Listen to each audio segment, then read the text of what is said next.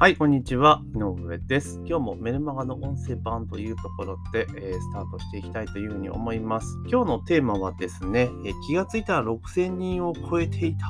放置気味のユーデミーを少しいじってみた件というところで、まあ、ユーデミーっていうね、オンライン講座のサイトがあるんですよ。プラットフォームがあるんですね。まあ、自分のね、あの、ノウハウとか、なんか知識とかを、まあ、講座として提供するプラットフォームがあるんですけれども、まあ、そこにですね、あの、私講座出しているんですが、えその受講者数が累計でですね、6000人を超えていたというところがありましたので、ちょっとそれをネタにですね、え、昨日メルマガ書きましたので、まあ、そのお話をしていこうかなというところでございます。えー、まずはですね、えー、冒頭にちょっと告知というところで番組の、えー、購読登録フォローをお願いいたします。え番組の購読登録フォローをお願いします。あと、11月の1日から、えっ、と、コンサルのね、え方、中小企業メインでね、えーと、サポートされているコンサルタントの方とですね、対談番組をやることになりました。で、え番組自体はこの放送の中でやっていくんですけれども、まあ、日によってはですね、えですから、その通常のこのメルマガの音声版と対談音声って1日2本配信することも出てくると思いますので、ぜひね、あのそっちはあの、実務に即したことをね、どんどんどんね、聞いていったり話していったりすると思いますので、えー、まあその対談でのね、質問とかもね、どんどん受け付けていきます。取り扱ってほしいテーマとかっていうのもね、あったりすると思いますので、受け付けますので、その場合はですね、え音声の概要欄にあのリンク貼っておきますので、Twitter の DM とかからね、いただければというふうに思っております。対談結構ね、楽しみ。今日がね、1回目の収録というところなので、えー、ぜひ楽しみにしていてくださいというところです。では今日の本編に入っていきますけれども、気がついたら、えー、6000人を超えていた、えー、放置気味のユーデミを少しいじってみた件というところで、えっと、ユーデミっていうね、アメリカのその教育サイト、教育コンテンツサイトなんですけれども、まあ、それ日本ではあのベネッセさんがですね、提携して、まあ、展開をしているっていう、えー、プラットフォームなんですけれども、えー、ちょうどですね、そのユーデミとかが、あの、私がやり始めたのが2017年の6月なんですよね。だからもう結構、もうだいぶ前です。はい、私が起業した当初から、えー、やっていたところなんですね。要は自分の知見とかを講座にして、で、そこで、まあ、売っていこうっていうところです。で、当時はまだ起業したての頃だったので、まあ、今みたいにね、戦闘力高くないんですよね。まあ、まあ、ある意味勘違いした時期だから、なんとでもなるやと思ってた時期なんですけど、まあ、その後なんともならんかったわけなんですけれども、だから当時は、だから自分で集客したりとか、あの、コンテンツを自分で売ったりとかするスキルがまだなかったんですね。ですから、まあ、こういったプラットフォームに、まあ、頼らざるを得ないっていうところがあったので、まあ自分のね、知識経験を形にして、まあコンテンツビジネスのね、まあ基本の部分で、まあやっていったわけなんですよ。で、まあそこで、えっ、ー、と、確かに5講座ぐらいね、その2017年の6月から、まあ秋ぐらいまでにかけて5講座ぐらいを公開してやっていたんですね。で、翌年2018年にまたちょろっと公開した後に、まあ、まあ、ほぼほぼ放置プレイ、ほったらかしだったわけなんですよ。で、じゃあなんでユーデミーね、せっかくそう注目したにもかかわらず力入れずにやったか、力入れなくてね、フェードアウトしたかっていうと、あのユーデミってめちゃめちゃそのプラットフォームの集客力がめちゃめちゃあるんですが、あの何せですね、超ディスカウントしよるんですよ。で、これどういうことかというと、例えば自分のコンテンツを作るじゃないですか。で、作って、えー、ユーデミで公開すると。で、定価を例えば2万円とかで設定して出すじゃないですか。じゃあどういうことが起こるかっていうと、ユーデミが独自のプロモーションで1200円とかで売り寄るんですよ、それを。おいおいおいって話じゃないですか。いやいや、2万円ぐらいでやらないとっていうのが1200円ぐらいで売られちゃうってことなんですよね。え、マジかって話になるじゃないですか。だから、結構数は売れるんだけれども、まあ、それだけでいくと、自分で売ると、確か90%ぐらいなんですよ、売り上げの。だから、例えば2万円で売ったとしたら1万8000円ぐらい入るわけですよね。だけど、1200円とかでユーデミーが売られると30%ぐらいしか入んないので、ほんのちょっとしか入んないんですよ。まあ、300、300円ぐらいとか、そんな金額なんですね、1本あたり売れて。だから全然ダメだよな。で、自己集客でやりゃいいじゃねえかって話なんだけれども、例えば自分で、あの、例えば2万円で売ったとしても、だってユーデミー本体が1200円とかで売ってたら、買った人からすれば、めちゃめちゃ気悪いじゃないですか。だからこれ定価じゃ絶対売れねえじゃねえかっていうのがあって、まあ、じゃあいいやと思って、まあ、その代わり、まあ、公開したものはそのまま放置しときゃいいよねって言ってほっといてたんですね。だから当時は、その、大体、えっと、集客でいくと、まだ1日、どれぐらいなの？マックスは、月間でマックス80人ぐらい。だから、50人から80人ぐらいの間をこううろうろしたんですよ。毎月毎月、まあ何もしなくてもですよ。で、大体売り上げでいくと、まあ、5000円ぐらい。まあ、多い月で1万円を超えるみたいな感じだったんですよね。なんかまあまあいいかと。何もしなくても、まあ、5000円とか入ってくるんだったらいいかなっていうのであって、まあ、ほったらかしにしてたんですよね。で、まあ、それはそれでいいやと思ってやってたんですけれども、潮目が変わってきたのは、2020年の春ですね。えまあ、新型コロナウイルス感染症がね、拡大、まあ、当時始まったばっかりの頃ですよ。だから、なんだこれはって感じで、まあ、あの、休養要請とかね、自宅待機みたいな感じになったじゃないですか。で、ちょうどその頃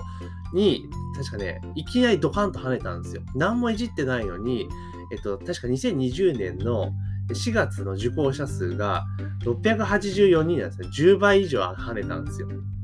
マジかと思って、10倍以上跳ねたんですね。で、まあ、その1個あたりね、だから300円とか言ったとしても、まあ、600人とかなるとまた状況変わってくるわけですね。数売れてるから。まあ、結構な金額がその時入ってきたんですよね。まあ、ただ、当時は、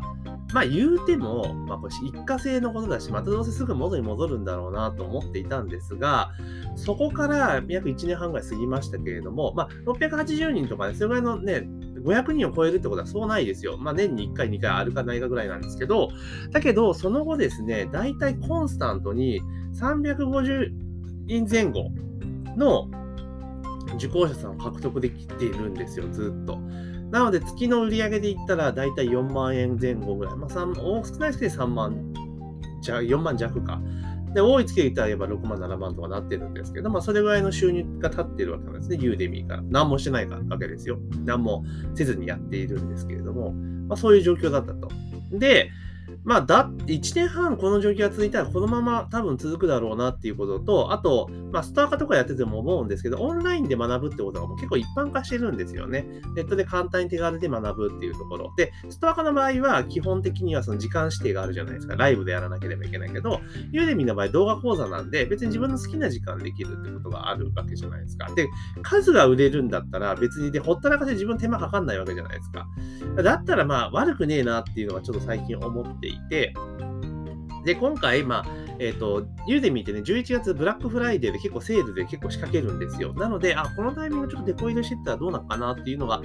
あったんで、ちょっと今回触ってみたんですね。だって6000人とかすでに受けてるんだったら、これってやべえだろうっていうのがあったので、ちょっといじりました。で、どういじったかというと、実は Udemy って一回こう審査通してしまうと、もう何もないんですけれども、たまになんか品質基準かなんか、あの、多分、基準があって、それを一定期間下回ると、あの、修正してくださいっていうのが来るんですね、ユーデミーから。で、一個そういう講座があったんですよ。で、まあ、それね、いいやと思って別に、その大して出てないし、レビューも良くなかったから、まあいいやとほっといてたんですよ。だけど、ちょっと待って、このタイミングでやるんだったら、手こ入れするんだったら、ちょっとこの講座をまずいじろうというところで、まあ、その講座をいじろうと思ったんですよ。でね、ちょっと思ったのが、確かにユーデミで追加で講義出すときって審査ないよなと思ったんで、思い切って、まあ同じテーマね、テーマっていうかジャンルは同じで、全く別物の講座したらどうなるのかなと思った。もう怒られるんかなってちょっと思ったので、講座を全部入れ替えたんですよ。まあ、その、その、審査な、要修正出した講座を、要は今、ここならでやって、あの、あじゃねえ、あの、ストア化でやってる講座、ね、同類の講座の、えー、講義ね、収録者のももちろん売ってますんで、それを入れ替えたんですよ。それに入れ替えたんですね。だからそれで、え、説明文とか全部書き換えて、タイトルも付け替えてやったんですよ。で、まあ、これでね、ユーデミがダメよって言われたら、まあ、直せばいいやと思って、とりあえずやってみたんですね。で、再公開するって。これ審査入るかなと思ったら、審査入りますって出たんですけど、すぐにまた公開始まったんですよね。あ、できちゃったっていうところがあって、やっぱりこれ、ストア化とかとも同じで、あ最初の審査、講座を通す時の審査って結構厳しくやられるんですけど、一回通っちゃうと、基本的に審査そんなないんですよね。だから、あ、ユーデミ攻略するときも、審査出すとき、最初のとっかかりは本当必要最低限のところで出していって、審査通った後に講座を足していくっていうパターンが有効だなっていうのは、ちょっと今回また改めて思いました。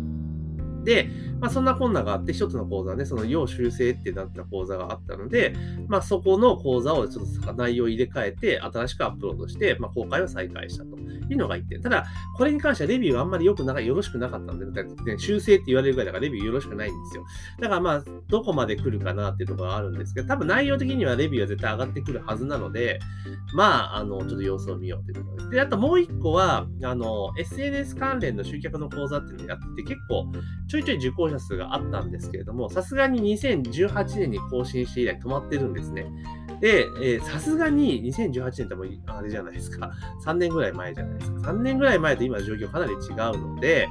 さすがになと思ったので、ちょっと手こ入れしようっていうところで、こちらも既存の持っているコンテンツをちょっと再編集して、で、投稿しました。で、こっちの講座に関しては別に修正とか指示が来てないので、まあ、今までの2017年版と18年版そのまま残しておいて、まあ、講座を足し込んだ感じですよね。だボリュームをアップさせたっていうのでやりました。で、これもやったぞ。で、これじゃあそんな評価、レビューは良くはないですけど、悪くはないので、まあ、今後どうなるかなっていう形でやってる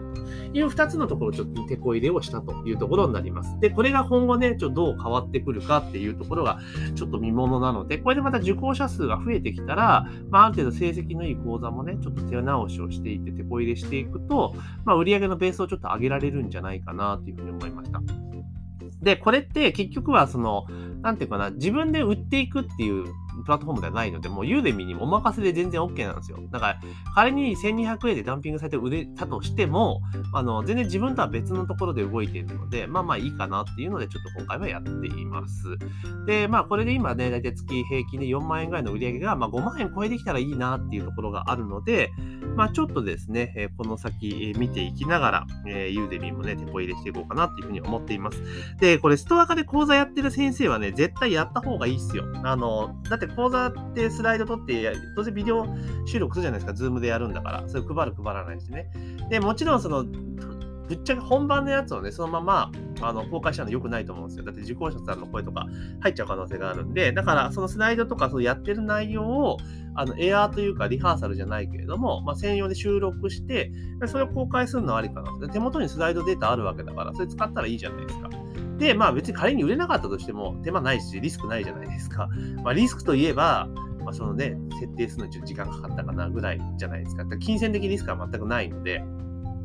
いや、これやってみることをお勧めします。だからストア会例えば10講座やってるのであれば、まあ10講座。まあ1つの講座で1時間以上立てなきゃいけないっていうちょっとね、あれはあるんですけれども、あとはそのストア化だったら1本でポンといけるけど、また分割しなきゃいけないちょっと手間はあるにせよ、まあ1本でね、1時間を超えるのであれば、どんどん出していくっていうのもね、全然手としてはありなので、まあぜひですね、あの、ユーデミもね、あの、そんな大きな売り上げならんですけど、まあ、あったらいいですし、例えばこれ私6000人受講者がいるよって言ったら、インパクトあるじゃないですか。ありますよね。